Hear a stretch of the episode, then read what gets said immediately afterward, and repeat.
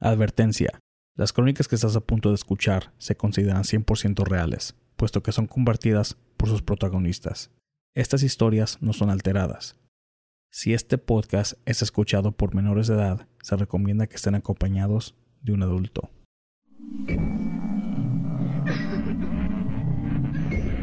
Fantasmas, ovnis, brujería, conspiraciones, todo en relación al tema paranormal. aquí. En Entre la Oscuridad.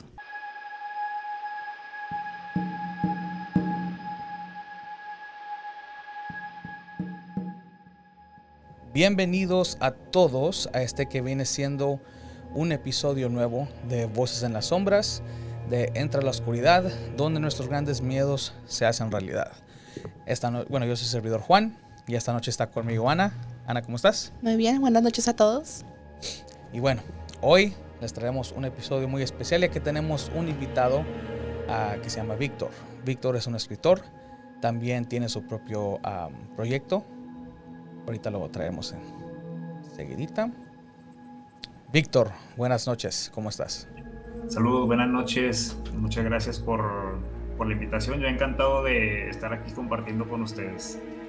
Muchas gracias a ti por Muchas aceptar la gracias, invitación Por tu tiempo. y por tu tiempo. Una preguntita antes de que empecemos con este episodio. Ah, tu canal, tu proyecto, ¿qué viene siendo y dónde te puede encontrar la gente? Claro, con gusto. Eh, antes que todo, empezaba siendo bastante activo a través de Instagram. Tengo dos cuentas en Instagram. Es victorc.frías. Una termina en guion bajo relatos y la otra termina en guion bajo horror. Y es contenido variado. Pero acabo de comenzar ahora sí con la, la narración de relatos propios en un canal de YouTube que lo pueden encontrar como Relatos de Víctor C. Frías. Así de sencillo. ¿Y los relatos que narras son, son reales o son este, como creepypastas o inventados? Hay unos que sí tengo la idea de narrar algunos reales, porque me han pasado un par de cosas y de hecho aquí en, en El Terror no es como lo cuentan, que es mi compendio más reciente, incluyo tres relatos sobre pesadillas. Esto es tal cual la experiencia vivida en primer plano, en primera persona. Entonces la idea es mezclar un poco de todo ahí en el canal. Ah, Ok, perfecto. Em, entonces, teníamos, ah, bueno, antes eh, conocíamos a una persona que lo que él hacía era también casi pura escritura de, de relatos de terror. Pero él, creo que él era de Argentina y lo que él hacía Sí. es de que él iba a- con, con muchas personas locales y pues nomás na- este, escribía sus relatos de ellos. Donde sí más o menos no, nos, este, nos sacaba de onda era lo que pasaba mucho allá en Argentina. Ah, tú, tú lo haces así, de- o sea, nada más que, se- que sea local, así de donde, ¿de dónde eres? Soy de México. Ok, Sí, y nada más, tus relatos están na- nada más basados ahí en, en tu área o... No, de hecho me gusta bastante darle variedad a los relatos. Busco, de hecho, que la gente se identifique con los relatos sin darles tal cual una localización geográfica. Y, y bueno, escribo desde terror psicológico, terror sobrenatural, también algo de horror cósmico. Entonces quiero traer un poco de, de cada tipo de inspiración y, y así vamos trabajando con eso. Ok. Oye, entonces, ¿te ha sucedido a ti algunas cosas paranormales así personal?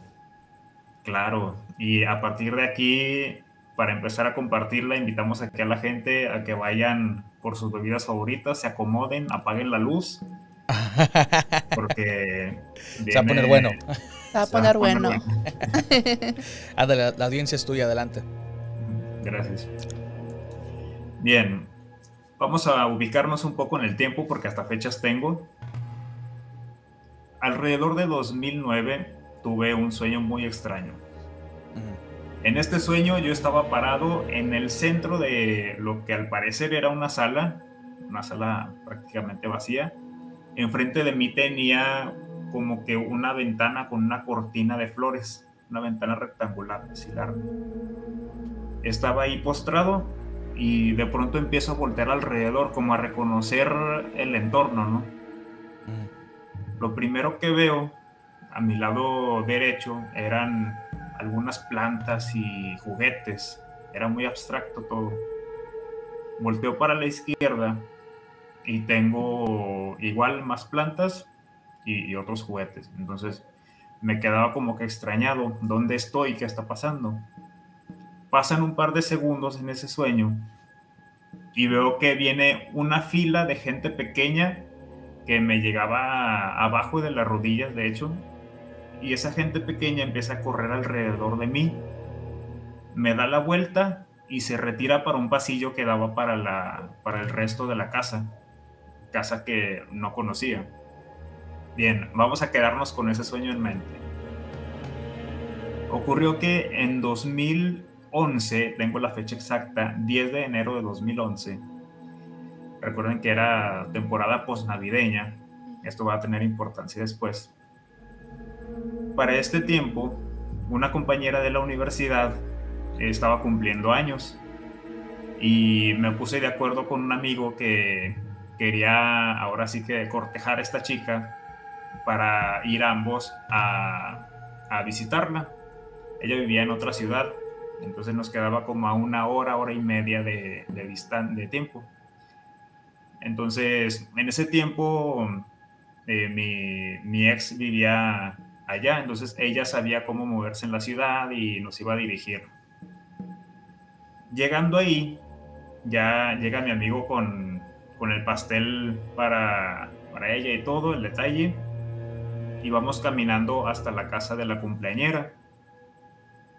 Le mandamos un mensaje a la cumpleañera y dice, ah, espérenme un momento, estoy terminando de festejar con mi familia y ya llego con ustedes allá a la casa nos quedamos platicando un rato en la jardinera y todo normal, ¿no? Sin embargo, aquí es donde empieza a ponerse extraño. Llega la chica y nos da, nos abre la puerta, dice, pásenle, aquí acomódense y, y empezamos a partir el pastel, a cantar las mañanitas y todo. Ok. Empiezo a tener una sensación extraña justo en, la, en el comedor. Ven que a veces es el comedor con su mesa redonda, después una barra que separa y más para allá una sala que da a la calle. Tuve esa sensación extraña, para entonces no me acordaba absolutamente nada del sueño. Y tengo como que esta intuición de voy a voltear para allá a ver qué pasa. En cuanto volteo a ver la ventana, tengo como que esta conexión en la que el sueño y la realidad empiezan a revelarme algo muy extraño, fue una sensación sobrecogedora. Me quedo tentado a ir para allá, obviamente le pido permiso a la chica, oye, ¿me permites pasar aquí a tu sala? Tengo que ver algo, ya ven que siempre nos quedamos con estas frases de tengo que ver algo, espera. Sí. Y me acerco y trato de replicar la escena me pongo ahí en medio y regreso como a la sensación y empiezo a, comparar así como si fueran dos plantillas o dos imágenes de espejo el sueño y la realidad. Volteo para la derecha y donde esperaba ver algunos juguetes y, y plantas, veo el árbol navideño y las cajas de los regalos. Dije, ok, puedo asumir que esto cuadra. Siguiente, volteo para la derecha, para la izquierda y veo que hay más plantas, pero en este caso era el nacimiento católico, el heno con todos los juguetitos de las figuritas. Entonces a partir de ahí ya me quedé con esa sensación extraña. Gente pequeña, ¿dónde encaja en esta situación? Entonces regreso con ella y le pregunto a la chica, oye, a ver, mira, te voy a platicar las cosas tal cual y al terminar el relato se queda pasmada ella, asombrada, dije, oye, aquí en mi casa se aparecen duendes. Entonces así me quedé, dije, ni siquiera conocí tu casa, estaba a una hora y media de distancia Y en fin, no había ninguna manera. Ese es un relato que sigo conservando al día de hoy y me sigue asombrando. O sea que nunca habías visitado su casa. Era la primera vez que, que pisaba su casa tal cual. Nunca lo había visto por dentro ni nada. Oye, qué bienvenida, ¿eh? Oye, la estatura de, de, estos seres. ¿Qué, o sea, ¿cuánto dirías el tamaño así chiquito, así como un vaso o, más grandes? O... Creo que hasta cabe en la pantalla. Bueno, aquí tengo un recipiente de agua. Ajá. Hasta aquí. Unos 30, 40 centímetros, más o menos. Lo mucho. Pero sí era una experiencia muy curiosa. Que todo encajara a la perfección. Sí, están un poco grandes, ¿eh? Sí, sí, de hecho. Porque normalmente son, ¿qué será? No superan los 10 centímetros algunos. Sí. Sí, son muy pequeños los... Bueno, lo que cuentan yo jamás he visto uno. Sí, yo tampoco, tal cual no lo, no lo he visto. Creo que en el sueño se presentaron de una forma muy... como si fueran caricaturas. Ven que van como los pitufos, mm, van vestidos así en colores y bueno, muy llamativos, pero normalmente son distintos. O sea que también tenían las, la gente que los ha reportado dicen que tienen como que su vestimenta como de personas, o sea, de hace mucho tiempo con, con, sus saquitos, así como de terciopelo. Que son como unos viejitos. Ajá. Chiquitos. Tu amiga sí los ha visto entonces. ¿Ella cómo los escribe? De hecho, ni siquiera me los describió. Creo que ya posteriormente ella se estuvo, se estuvo quejando mucho de que en su casa aparecían cosas tiradas, se le perdía algo, se rompía un recipiente y, y me quedó muy marcada esa experiencia porque, bueno, solamente nos iríamos con la referencia de la gente pequeña. No sé si ella tal cual los vio o algo, pero sí se quejaba muchísimo. Dice, no sabíamos eh, si se habían metido a llevarse algo de la casa, eh, la gente, o... Pero dice, revisamos todo, todo lo de valor estaba con nosotros, así que definitivamente duendes. Lo raro es de que ahorita estoy buscando algo en mi teléfono porque donde he visto ese tipo de, cosas en, en Escocia, ah, le llaman el pech, que es un tipo de gnomo en la mitología de ellos a una estatura muy, muy corta, pero extremadamente fuertes. Y que... Yo, yo, o sea, yo sabía ya que, lo, que los, esco, los, los, escoceses, ahí se dice, ¿verdad? Los escoceses. escoceses. Escoceses. Ah, los, o sea, tiene, eh, tienen ellos también dibujos y, sus, y sus leyendas sobre, sobre los, los duendes. Pero de ahí viene la idea del, del duende con, con su que tienen su gorrito también, puntiagudo. ah, claro. Nada más que ellos también supuestamente los usaban en, cuando habían guerras, también ellos tenían a su alcance estos seres raritos. Entonces, esto pasa. o te pasa a ti. Le, ha pasado a, a tu amiga, a, su familia de ella también a lo mejor tuvieron ese tipo de encuentro con estos seres. De hecho, sí, bueno, la experiencia de los, de los duendes fue una experiencia a nivel ya familiar. Cada quien en la casa tenía como que sus, no sé si encuentros, pero sí esas pertenencias afectadas o esas travesuras que, les hacían. Y hay veces que se preguntaban, ¿no será un fenómeno poltergeist entonces o, o algo? Porque no los veían. Pero ya empezaron a orientarse más para la opción de los duendes. Y no sabes tú si las cosas se desaparecían o simplemente las cambiaban de lugar. Las cambiaban de lugar.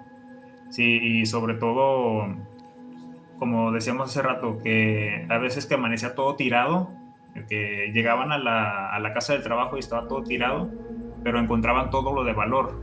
Entonces era como que, ah, ya nos hicieron otra travesura. llegaban a esas conclusiones sobre todo. ¿Cuál será el propósito de esas criaturas? Es lo que iba a preguntar. Sí, es como. Es que es su naturaleza también.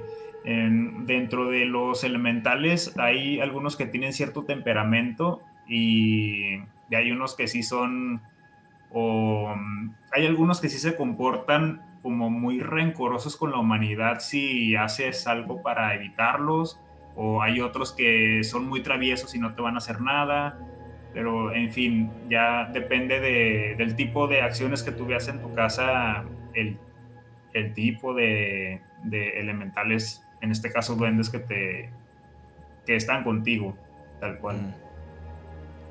Yo había escuchado de algunas personas que compran unos monitos chiquitos también en forma de duendes. No recuerdo si son duendes o si son troles o un troll que supuestamente si, lo, si te lo, compras o, te lo regalan, pues no pasa nada y lo tienes como adorno. Pero hay una forma de que se le llama activarlo, que tienes que hacer algún tipo de ritual o algo así y lo tienes que estar como cuidando, dándole algún tipo de ofrenda y pues pidiéndole favores y se supone que, que sí te los cumple. Y también sí escuché una historia, de hecho hace, hace unos días, este, escuché que una muchacha tenía uno de esos y estaba activado. Y una amiga llegó y, lo miró en su, en su sala. Y pues empezó de que, ay, qué mono tan feo, ¿por qué lo tienes aquí? Está bien feo este mono. Y, y la, y la amiga así como que, hey, tranquila, respétalo, te va, te va a castigar, eh, te, te, va, se va a vengar de ti. Ella, ay, ¿qué me va a hacer este mono tan chiquito? Porque estaba muy chiquito. Este, y se supone, lo que cuenta, es de que la amiga se fue a su casa Pasó la noche normal y cuando despertó se dio cuenta que le faltaba un cacho de su cabello, como que se lo tijerearon. Y entonces la amiga le habló este, a la dueña del troll, le dijo, oye, desperté con, con mi cabello cortado, ¿qué pasó? Y una amiga, pues no, pues yo no sé, no, no, no, no sé qué habrá pasado. Entonces cuando la dueña del troll entró a su carro para ir a verla, se encontró el pelo cortado de la amiga ahí en el carro. Y pues se asume que fue el troll que fue y se vengó de la, de la que lo estaba criticando. Pero no sé si se ha parecido un duende o si es una cosa totalmente diferente. Sí, de hecho es muy, es muy interesante eso. Creo que sí era como un troll, porque sí tienen diferentes imágenes y, hay lugares donde te los venden tal cual y, y, es una imagen que bueno, necesitas acostumbrarte a, ciertas imágenes para poder soportarlo. Y claro, en este caso, esta criatura, una vez activada, tú haces una especie de vínculo con ella. Y este vínculo tiene que ser muy bien cuidado. Tú estableces una relación más formal con ella. Y ya conforme va mejorando esta, que es muy delicada, si, si una vez te cumple ciertos favores, tú le, le recompensas también con, con algo, ya sea que te recomienden darle cierta, no sé, semillas o algo, algo que le guste, dependiendo. Eh, tú debes de mantener muy fiel esa relación y debe haber mucha lealtad entre los dos. Y no causarle daño de ningún tipo ni hablarle mal, porque si empieza ese resentimiento y empiezan a actuar de, mala manera. Sí, sé de personas que les, les, compran ropa, zapatitos, le dejan comida, dulces. Y si hay algo que al troll no le gusta, amanece ese objeto en otro lugar. Así como diciéndole, a mí no me traigas este cochinero, tráeme algo bueno. Exacto. ¿Tú no habías escuchado de eso? Sé que venden unos que te lo están haciendo así en cajitas y hasta parece que están así como que secos. Como que están así, o sea, se miran bien raros. Sí. Pero, ¿son esos? Creo que sí.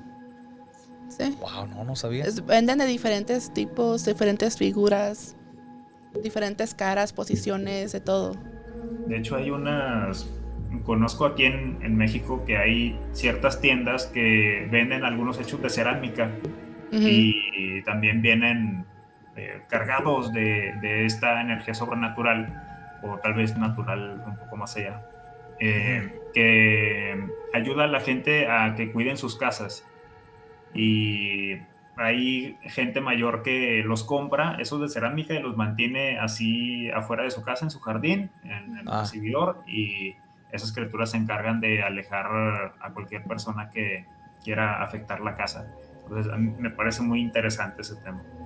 Sí, a mí se me, se me, se me parece mucho como la relación que tiene la Santa Muerte con su creador, ¿no? Como la fe que se tiene al duende, o al troll más bien, es muy similar a la que se tiene con, con la Santa Muerte, con la figura de la Santa Muerte. Porque igual se le tiene que, pues, hablar bonito, se le tiene que dar ofrendas y se, se le pide favores y a cambio, pues, le das algo como unas flores, agua, comida, lo que sea. Es algo muy similar. Este, no sé, no, se me hace raro que no hayas escuchado hablar de eso. De hecho, vale. viendo aquí al Charlie como que. ¿Qué más? ¿Qué, te hace falta, amigo? Dime. no, de hecho, mi amiga Vane tiene un, tiene varios troles de esos. De, de ahí lo, creo que lo estoy agarrando. Ella tiene uno así, ¿no? Creo que nos había enseñado una vez. sí. No sé si está en un, como en un ataúd o. No, el ataúd es un murciélago que tiene. Ah, ok. Y secado.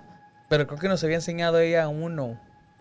A lo mejor en la foto que puso de su altar, a lo mejor ahí se miraba alguno. A lo mejor. Pero ella tiene como unos dos o tres, pero no los, no los ha activado. De hecho, ella ni siquiera sabía que se activaban. Yo le tuve que explicar cómo estaba el rollo. Wow. Pero no recuerdo bien cómo es. Creo que depende para qué propósito lo quieras. Es un ritual diferente.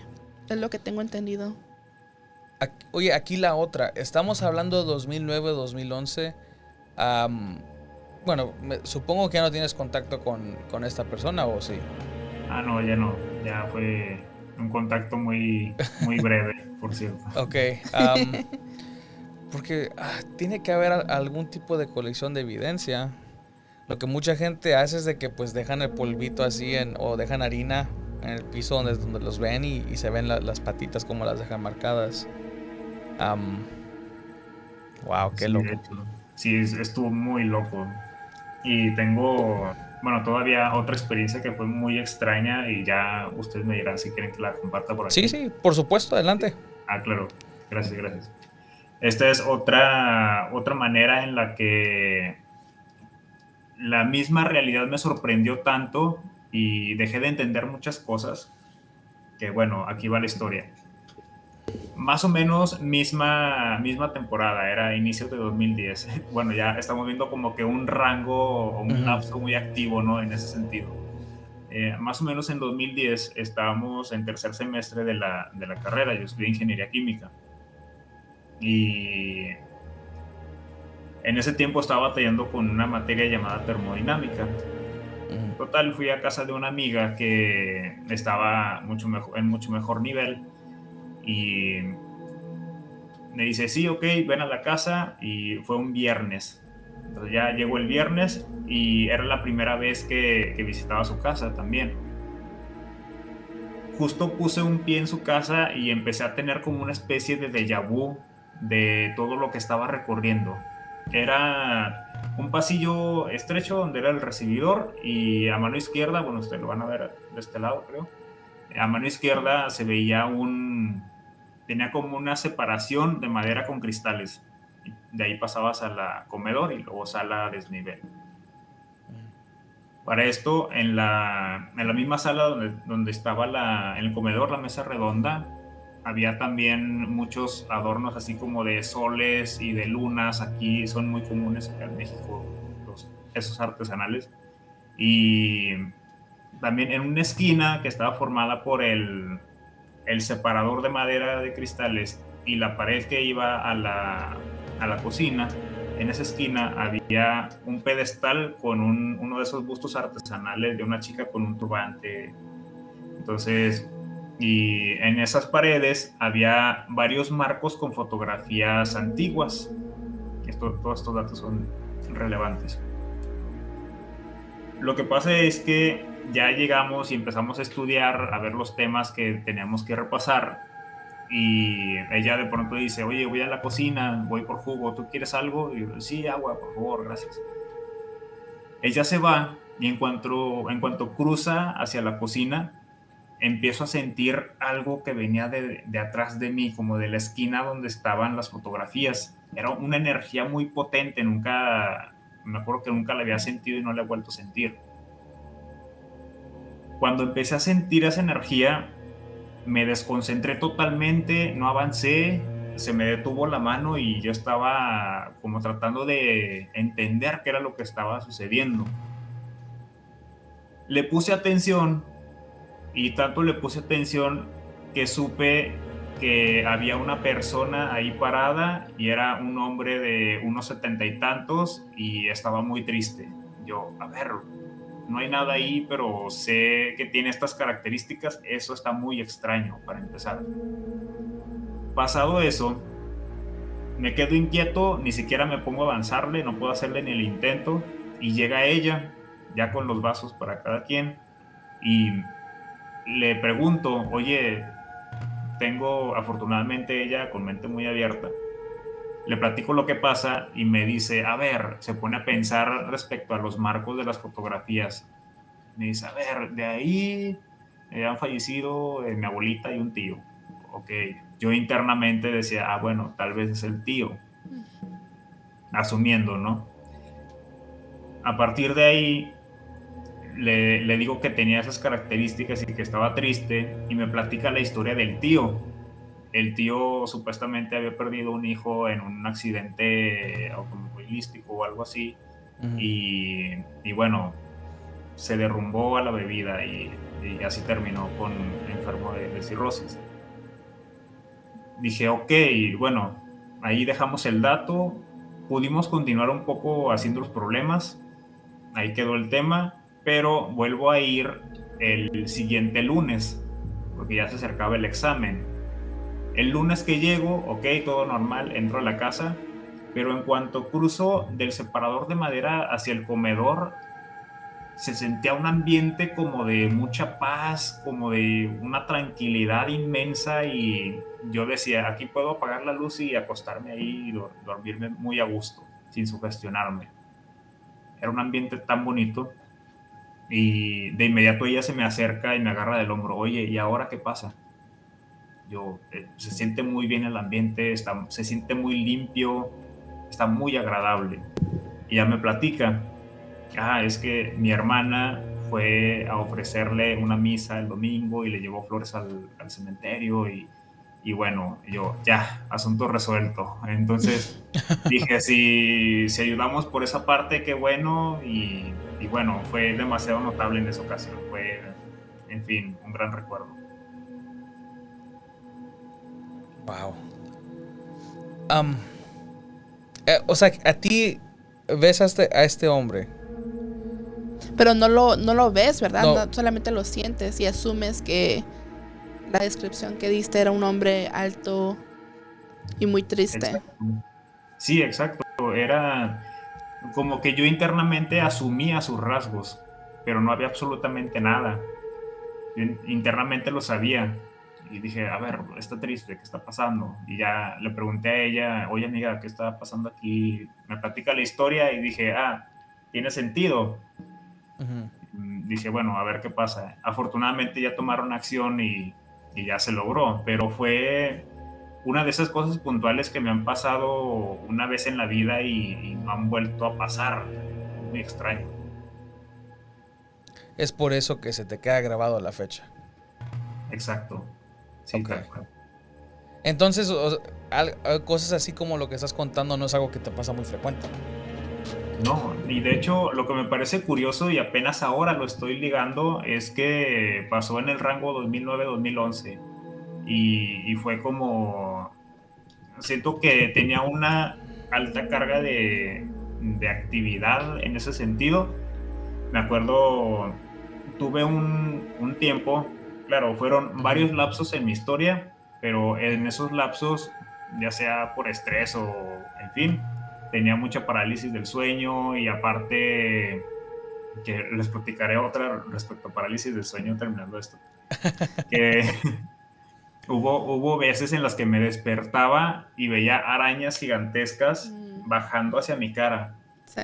Y dije, a ver, algo está saliendo de la grieta, tengo que prender la luz, quitar las sábanas porque no puedo perder de vista este insecto y, bueno, en fin, era una experiencia muy estresante, no encontraba nada ya cuando prendí la luz.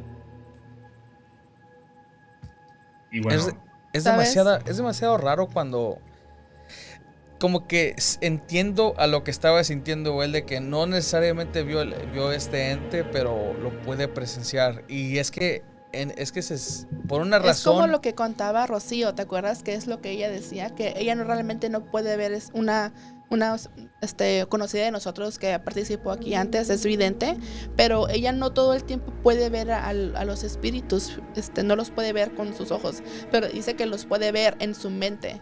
Creo que es algo muy similar como lo que tú experimentaste. Puede ser. Sí, fue, creo que fue una época de especial sensibilidad, pero no me ha vuelto a pasar todavía. No sé si esté yo espiritualmente indispuesto para detectarlas o si bajé la antena ya y ahí quedó. Pero, ¿Tú sentiste miedo cuando, cuando miraste a este hombre? Fue sobre todo como inquietud, mucha inquietud y e, es como, ya posteriormente lo interpreté como, ah, él me estaba llamando, me estaba, pidiendo ayuda.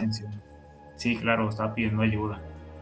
Y, claro, por eso se me quedó muy grabado. Aquí algo, algo similar que me pasó durante una parálisis de sueño fue que, muy breve, estaba, a mí me encantaba dormir así con la pared en la cara, de ese, de lado. Y me acuerdo que una vez me desperté entre sueños y vi como una especie de gabardina negra parada al lado de la cama, muy alta. Y esa gabardina, me acuerdo que tenía un detalle muy particular. Conté los botones y eran seis. Y me acuerdo que en esa parálisis no podía voltear más la cara para arriba. Tenía aquí la almohada y solamente tenía una vista limitada y, se veía como si hubiera niebla negra, como sombra y, en fin, era el mismo punto ciego, ¿no? Pero sí sabía que era como una energía masculina y estaba ahí parada al lado de la cama. Me despierto ya bien y tengo otra vez la pared en la cara entonces es como si se hubiera abierto otra, otra dimensión. Y posteriormente, otra cuestión breve para complementar esto. Salí a comer con unos amigos una vez y me acuerdo que comenté este sueño de la gabardina, los seis botones. Una chica se levanta y ¿cómo que seis botones? Me platica ella una experiencia en la que su hermana menor estaba estaba enferma y estaba reposando, tenía mucha fiebre y tanta que estaba delirando. Ella le contaba que veía a un señor con una gabardina negra con seis botones y esta vez había varios niños alrededor y una de, esos niños se acercaba a ella, allá en la cama donde estaba ella, acá toda sudando, y le dijo, te estamos esperando. Mm. Entonces, e, ese cruce de referencias fue como, wow, lo máximo. Sí, este, ahora que estás mencionando del el hombre de gabardina y, y también lo de la araña que miraste, por eso nos estábamos como volteando a ver yo y Juan, porque hemos, nos hemos dado cuenta que un factor en común de la mayoría, yo me atrevería a decir que el 99% de las personas que tienen parálisis de sueño tan, tan, tan seguido, este, miran a una araña que sale del, del techo y al hombre de la gabardina, que más bien lo conocemos como el hombre del sombrero, porque es, ah, un, es una persona alta, masculina, este, con una gabardina y un sombrero. Eso es algo que no entendemos el por qué, pero eh, por lo menos el 99% de las personas que tienen parálisis miran, miran a ese hombre. Y no nada más, o sea, aquí o en México, lo que sea, no, alrededor del mundo. Del mundo, de otros países, otros continentes. Es algo muy extraño. El por qué no, no sabré decirte la verdad. Es algo que queremos hacer un especial sobre, sobre algo, sobre ese tema. Porque como te digo, me estoy dando cuenta poco a poco es de que hace mucho hicimos un especial de la, mujer de blanco. Como alrededor del mundo, se, o sea, en cualquier lugar, ya sea en, en asiático, aquí en Estados Unidos, lo que sea, reportan a la mujer de blanco y la describen igual pelo largo, negro, vestido blanco, nunca se le ve la cara, muchos la ven flotando, otros la ven nomás así caminando por las calles, como sea. Pero otra, otro ente que también es muy común es, viene siendo el hombre del sombrero. Y ese es, es gente que sufre del parálisis de sueño que siempre se encuentran con este hombre. A veces viene solo a veces viene acompañado. Lo más común es, los dos más comunes es de que viene solo y la otra es de que viene con dos acompañantes atrás de él. Vienen en tres. Pero sí han, habido casos donde vienen con, viene con más. Y pues la chava esta que te reporta que vino con, con varios niños. Que eso esto viene siendo la primera vez que yo escucho de eso, pero apuesto a que a lo mejor otra gente lo, lo ha... Lo que mucha gente dice, Juan, es de que no alcanzan a ver detalles de la gabardina. Nada más, nada más miran la silueta. Por eso se me hizo extraño que tú alcanzaste a ver que tenía seis botones. O sea, sí miraste los detalles.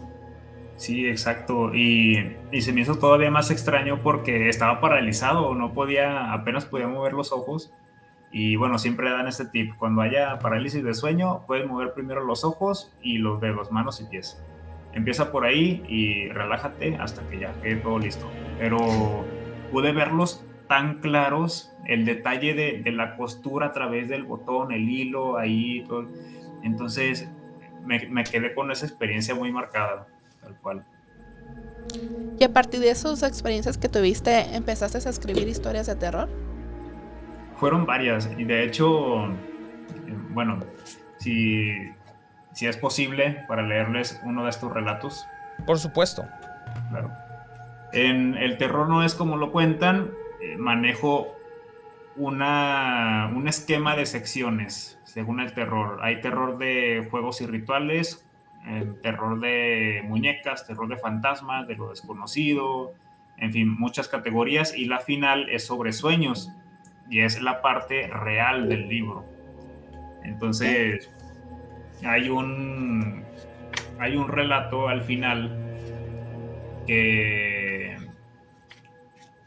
que está, que es la experiencia tal cual la fui viviendo y posteriormente daré la referencia a la realidad, a lo que se está manejando aquí. Ya ven que hay sueños muy comunes y que la gente dice, ah, yo he tenido el mismo.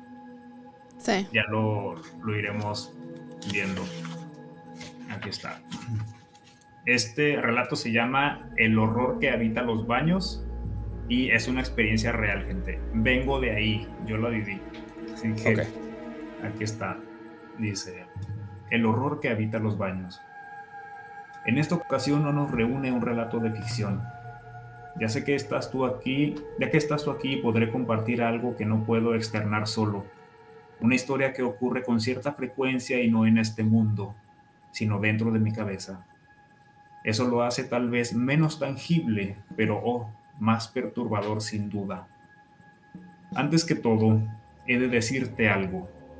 Si has pasado por esto mismo, recibe mi compasión y compañía. Te la reiteraré cada día. Si no, por favor escucha y reserva los juicios para otra ocasión menos sensible. Tengo pesadillas recurrentes de aquellas que tardan tanto en desprenderse de la psique, cuya imagen no se disipa hasta que tengo la fortuna de olvidar o distraerme. Aquí va la narración con un grado de detalle tan fiel a lo que vivo que me disculpo de antemano si vacilo un poco. Estoy en un edificio sin muebles y sin gente, amplio. No veo puertas detrás de mí. Doy por hecho que solo aparecí ahí en medio hay piso cuadriculado y en cada ocasión tiene color diferente. A veces es blanco, otras es azul cobalto, otras guinda, el más reciente. Las paredes suelen estar cubiertas por las mismas losetas que el piso. Es un entorno homogéneo, iluminado suficiente con lámparas fluorescentes. Tengo dos sensaciones notables. Curiosidad por explorar el edificio, y una extraña convicción de que hay alguien más ahí. En el principio no hay ruido. Me desplazo libremente y en silencio. No estoy consciente de mi cuerpo, solo es un viaje que recorro con la vista y mis emociones. Empiezo con el reconocimiento del lugar. Algunas paredes delimitan grupos de cubículos. Recordándolos mientras estoy despierto, tienen una altura que no se puede definir Puedo ver las altas y también de mi estatura. Es impreciso. Pienso que se trata de un área de trabajo de oficina y que estarían aislando escritorios atiborrados de papeles, pero no. Al adentrarme en breves pasillos descubro que son baños. Abro la puerta de cada cubículo y encuentro el inodoro. Tal vez un rollo de papel sanitario por ahí y un cesto con la basura. La quietud es tan oprimente que tengo una incomodidad que en el mundo real se traduciría como malestar estomacal. Sigo caminando y descubro más baños, sitios idénticos y acogedores. Algunos cubículos dispuestos como en espiral, confusos y laberínticos. No hay lavamanos ni espejos. Llega a mi cabeza la idea de esconderme. ¿De qué me escondería? Me pregunto en primera instancia, pero empiezo a ponerle atención a aquel pensamiento subrepticio. ¿Y si hay alguien aquí, vagando como yo? La incertidumbre se adueña de mí y aplico una nueva intención. Debo fijarme si hay alguien escondido en alguno de aquellos infinitos espacios. Lo asumo porque todo es posible. Hay un encuentro inminente. El tiempo es tan engañoso en el sueño que siento transcurrir una larga caminata y olvido todo. Llego al punto de entrar en los cubículos y no sorprenderme de que estén solos. Viajo por el interminable piso preguntándome cuántos más hay arriba y abajo. Sin embargo, una novedad me clava un escalofrío y me pone en un estado de alerta terrible. Se escuchan pasos. Todavía van lejos, pero son suficiente motivo para buscar escondite de una vez por todas. Las pesadillas son tan crueles que convierten cualquier evento en frases repetitivas como quiere hacerme daño, quiere hacerme daño. Intento predecir la trayectoria de aquellos pasos. Si bien no quiero enfrentarme a quien ande por ahí, me interesa saber cómo luce. Entro a un cubículo cercano y dejo la puerta entreabierta. Así me enteraría con una mirada a través del resquicio. Me encojo en la esquina junto al umbral, aguzando el oído con paciencia. Los pasos se acercan. Tienen un ritmo que no para y dan la impresión de que pasarán de largo. Cuando calculo que están en la cercanía, pongo mi ojo contra la abertura y espero. Lo que observo es la espalda de una persona que se aleja, siguiendo su camino.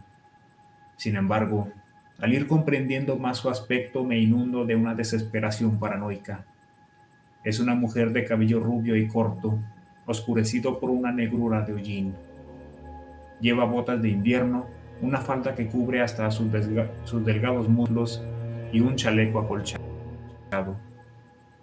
La prenda manchada de negro pone en mi cabeza escenas infinitas de agresión. Ella tiene un cuchillo en la mano. Me escondo de nuevo callando a mordidas las impresiones horribles que me he llevado. Con los sentidos a tope, detecto que esos pasos constantes han tenido una pausa que, aunque ínfima, significa que se ha percatado de mi presencia.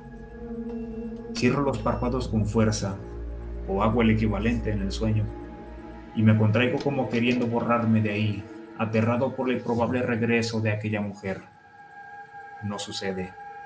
Los pasos continúan y tengo una nueva oportunidad para esconderme. Salgo y tomo la dirección contraria para alejarme a través de ese laberinto lo más posible de ella. Encuentro cubículos cada vez más profundos y ocultos, refugios prometedores. Sin embargo, cuando recién di vuelta hacia un largo pasillo, la vi frente a frente. Tenía la cara ensangrentada y los globos oculares tan negros como si las pupilas se hubieran desbordado. Sus brazos y rodillas chorreaban sangre de víctimas incontables. El cuchillo iba trazando un camino rojo, como hilo en el mito del Minotauro. Su expresión inerte me dice que no es humana ni está viva. Es un cúmulo caminante de maldad, que al parecer solo deambula por ahí. Pero yo huyo, huyo con pasos inmateriales que se vuelven lentos. Comienzo la búsqueda indeterminada de un sitio seguro cuando creo encontrarlo y me encierro, siento la imperiosa necesidad de salir de nuevo antes de que se acerque demasiado. No quiero saber qué haría si me detengo. Y despierto. Casi puedo verla abriendo las puertas de los cubículos. Acaba de aprender a hacerlo. Y bueno, esa es la, la experiencia tal cual, con lujo de detalle de, de aquel sueño. no, pues sí, sí, Juan muy apenas se baña, ahora creo que no lo va a poder hacer más seguido. ¿Eso qué? ya, me dio, ya me dio otra razón por qué no hacerlo. ah, bueno, sí, ahí está bien.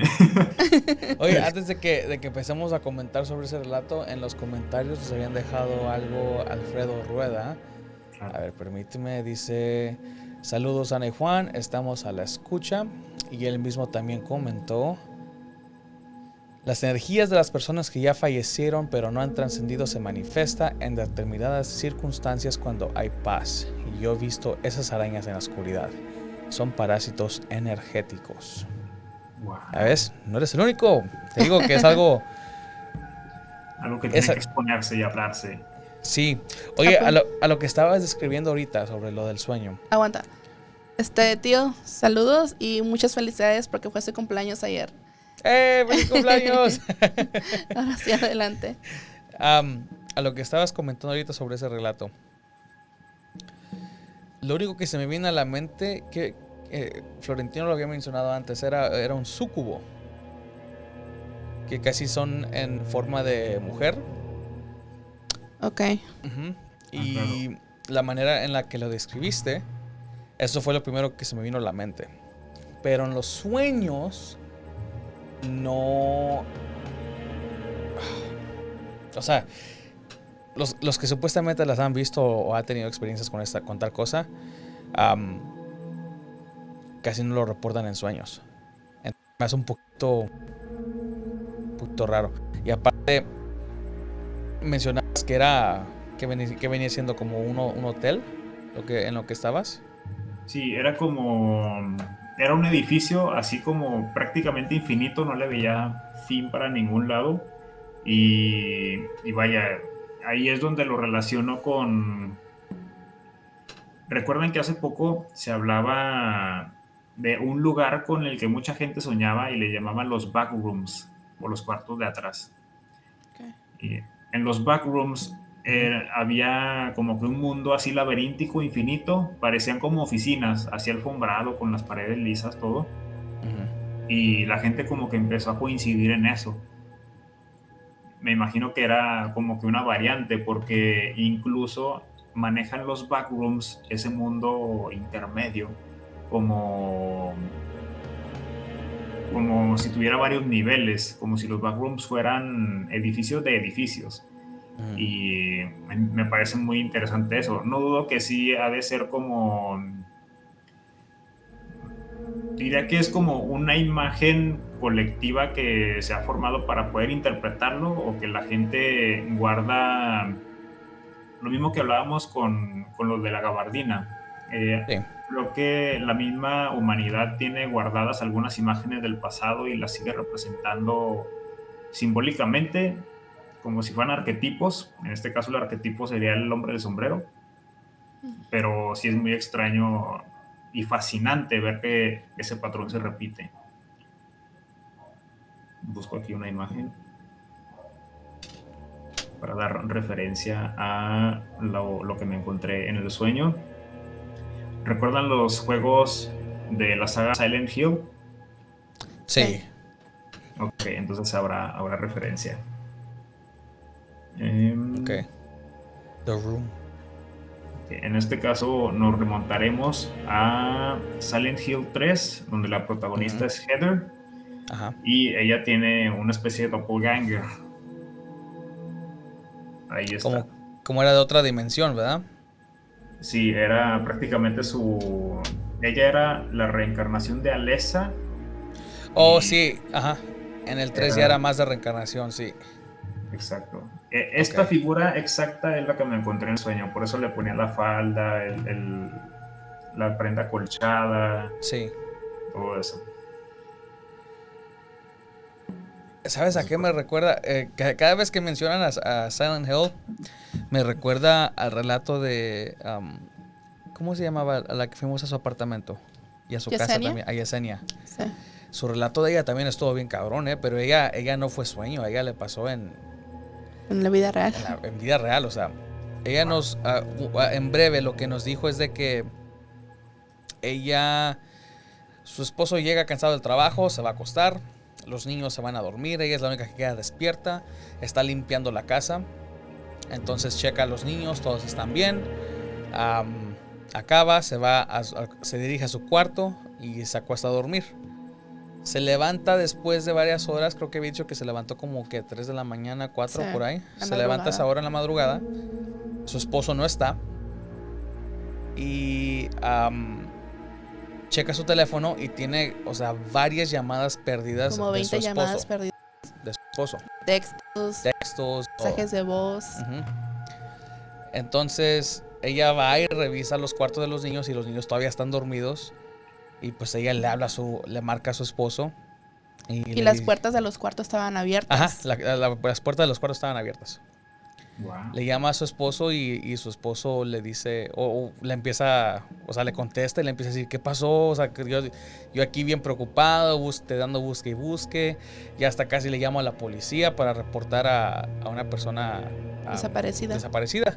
Le llamó a los familiares preguntando Ajá. por ella y todo. Entonces ella se queda como que, ¿de qué estás hablando? Estaba yo acostada aquí al lado tuyo.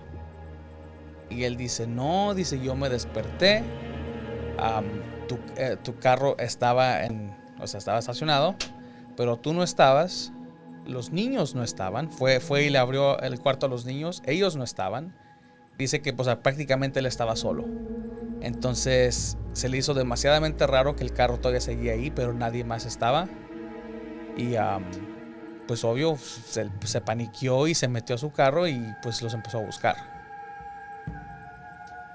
Pero Wow. a lo, a lo que yo le decía a Ana es de que para mí que sin querer, ya sea más probable el esposo acabó en otra dimensión.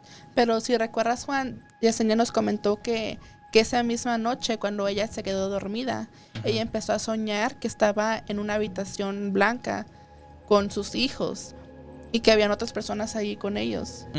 Sí. Y que estaban como me- meditando, que se sentía mucha paz, que estaban, pues, que era como un tipo de, de sesión, este que está, no, no, no- no- ella ni siquiera entendía lo que estaba pasando, pero ella se sentía muy tranquila, pero era muy curioso que estaba ella con sus hijos.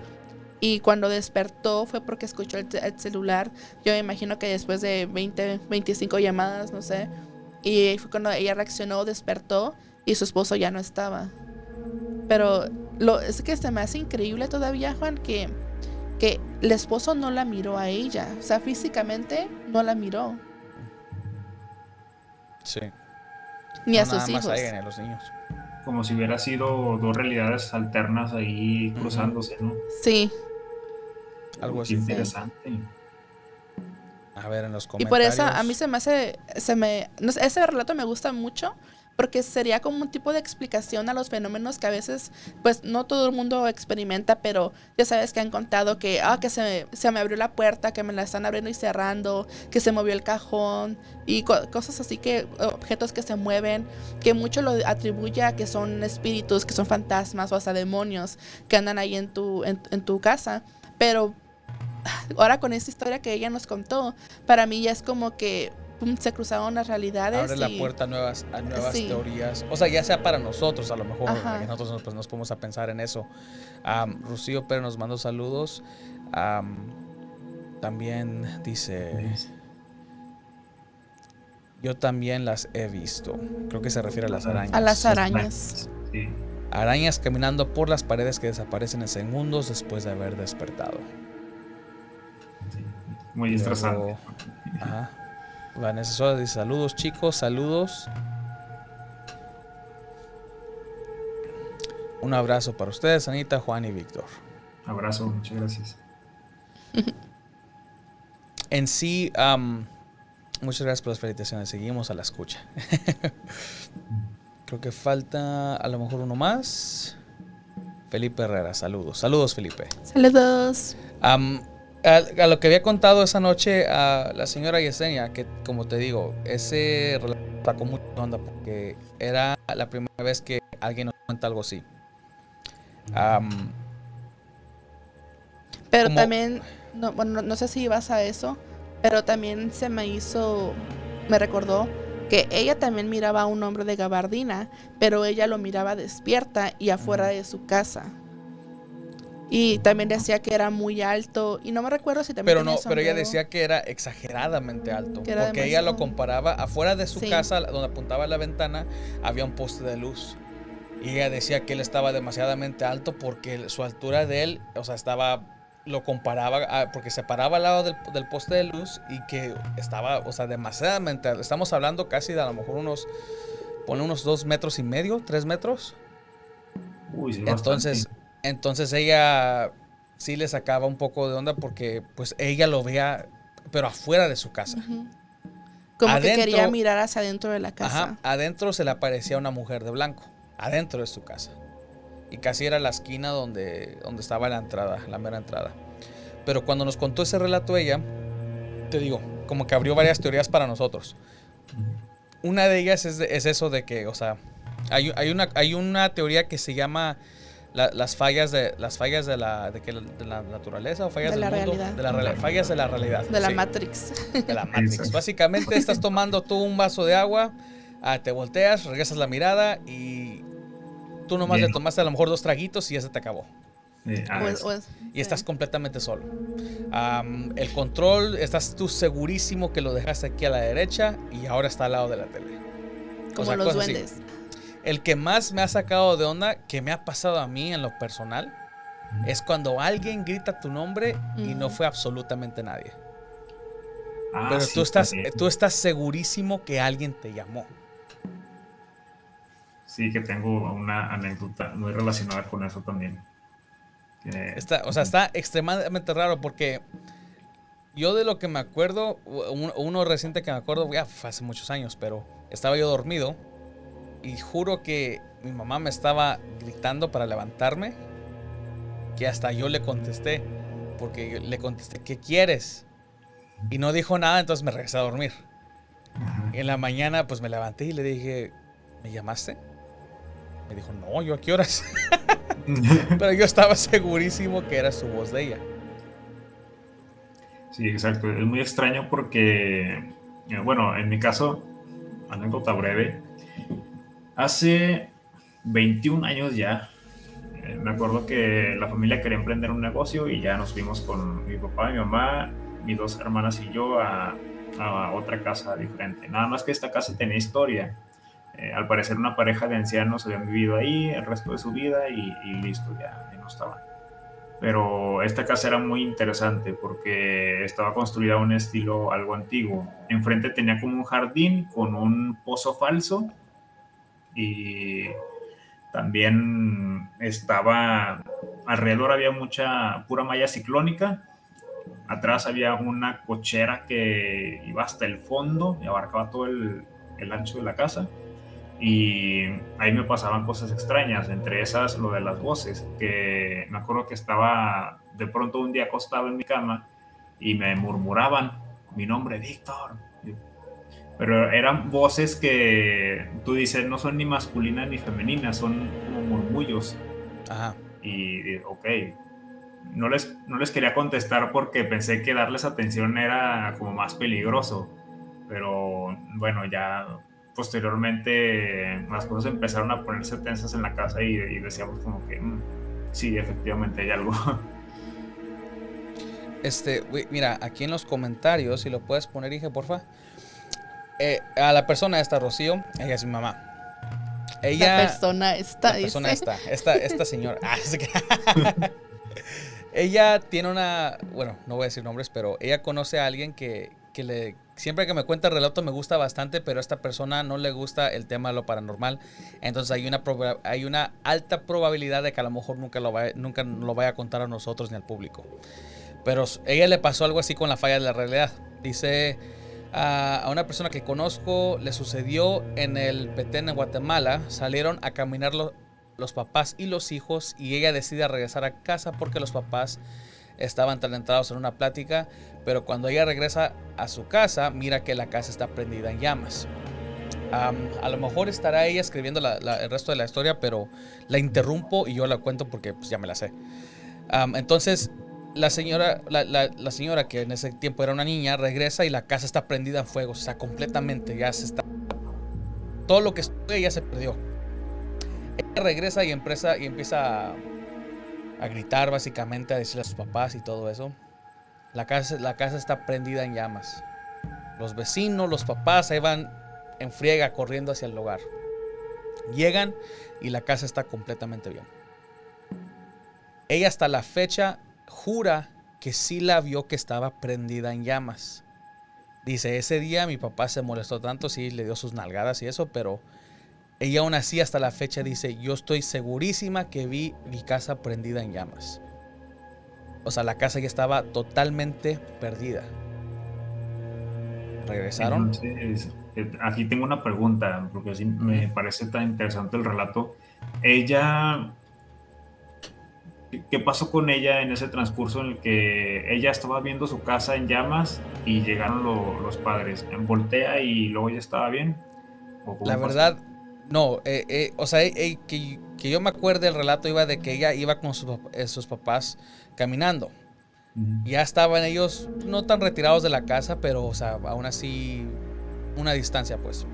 Se topan con unos vecinos, están platicando y se está tardando un poco la plática. Ella, pues, dice, no, pues entonces yo me adelanto a la casa y los espero allá. Cuando regresa ella es cuando ve la casa que está prendida en, en llamas. Se voltea para ir a avisarle a sus papás de lo que está pasando. Ya cuando ellos vienen corriendo para ver la casa, la casa está completamente bien. Ah. He querido hacerle más preguntas, pero, o sea, no es muy seguido que la vea yo. Y aparte mi mamá dice, ella, mi mamá dice que ella le dice a ella, a mi mamá, que no, que este tema no le gusta a ella, no le gusta, le han pasado cosas, pero no le gusta hablar de lo que le ha pasado, porque es muy miedosa. Ah, bueno, se entiende. Pues sí, porque muchos la pueden tachar de loca. Y por eso, por lo mismo es de que mucha gente no se anima a contar esos tipos de relatos. Claro, es que es una forma como de... Es una... Pues hay que asumirlo. Es una parte de la realidad que todavía no entendemos, pero son cosas que pasan. Y, y, bueno, el ser... Tener esta receptividad y abrir estos espacios para poder platicarlo y ser tomados en cuenta está muchísimo mejor para abrir la, la charla, ¿verdad? Sí. Y, y bueno, se trata sobre todo de eso. A ver, Felipe nos dejó un comentario que dice, eso me pasó dormido, alguien gritó mi nombre fuerte como a las 3 de la mañana y lo peor es de que yo estaba solo en la casa. Uy, Pero escucharlo fuerte sí es un impacto de a ver. ya es algo muy...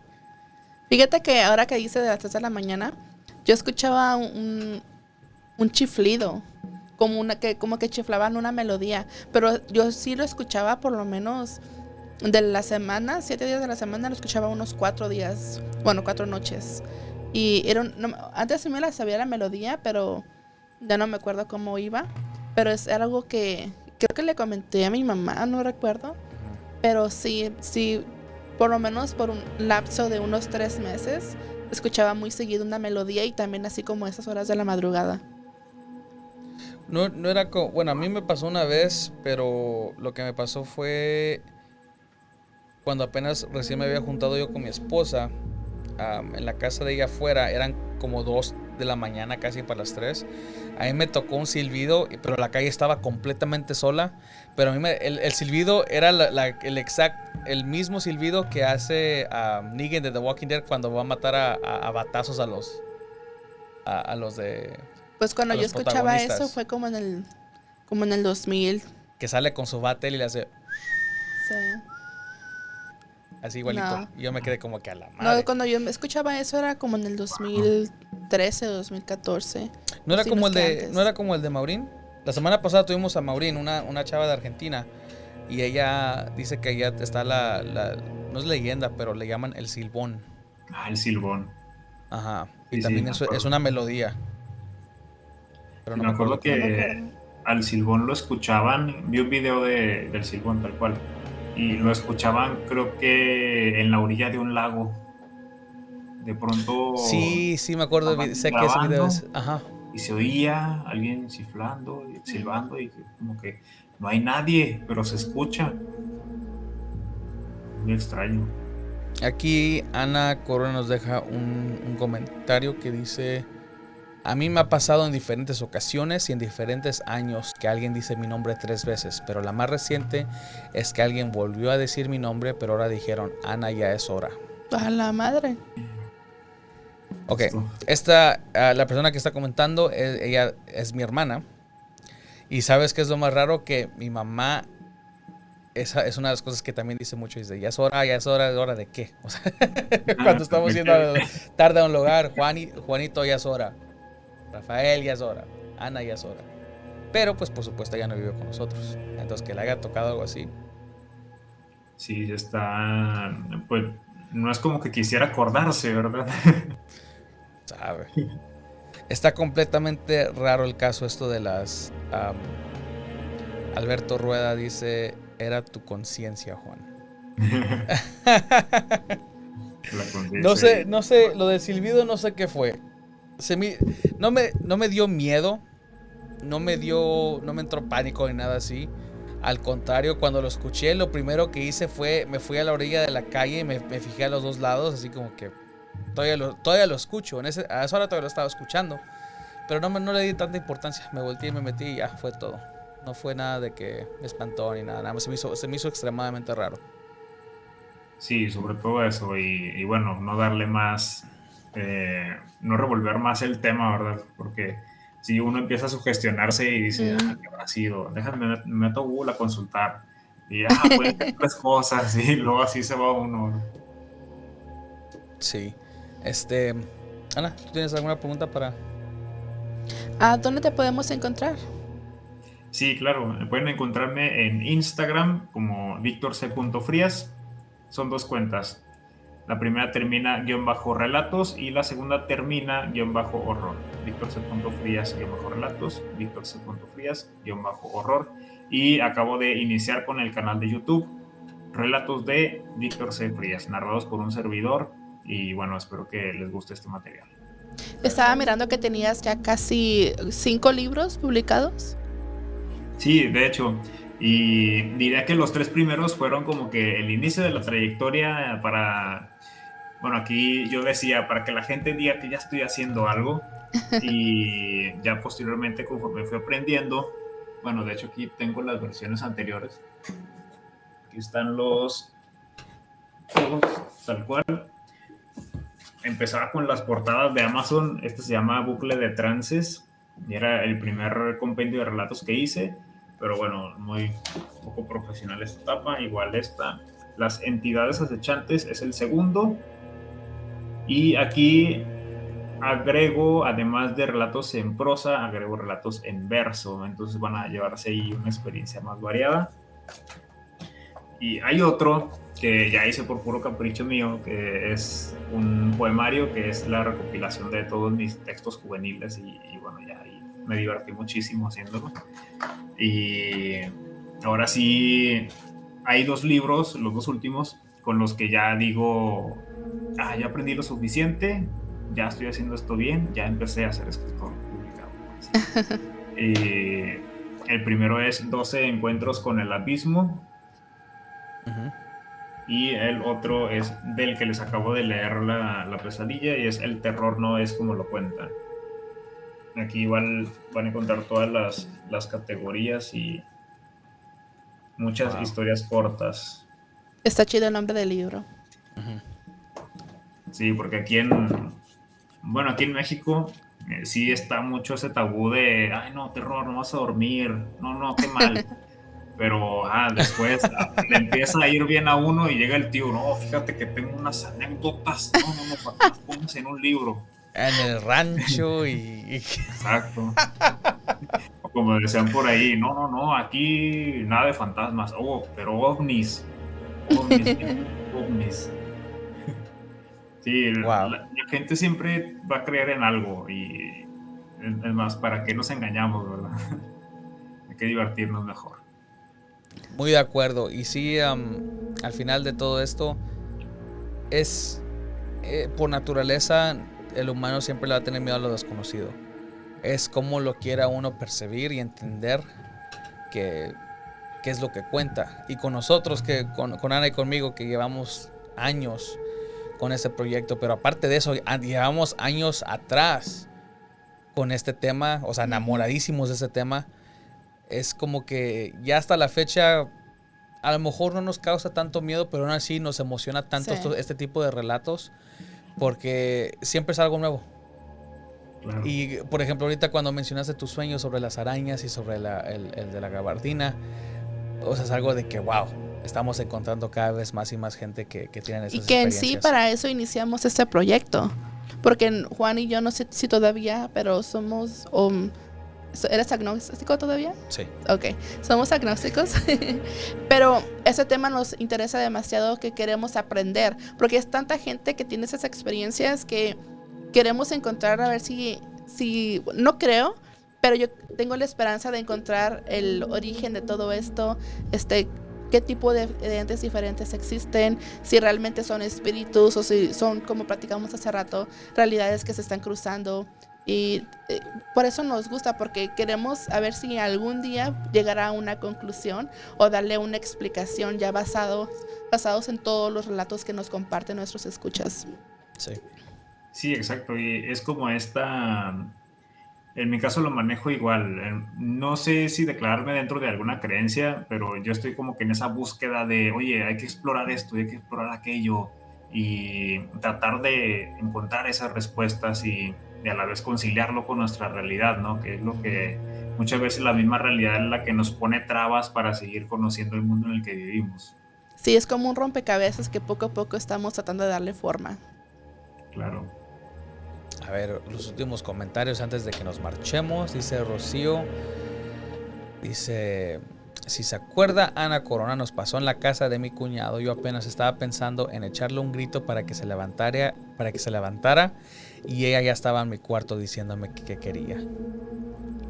Como que todo el mundo le contesta qué quieres a tu mamá, ¿no? Sí, exacto.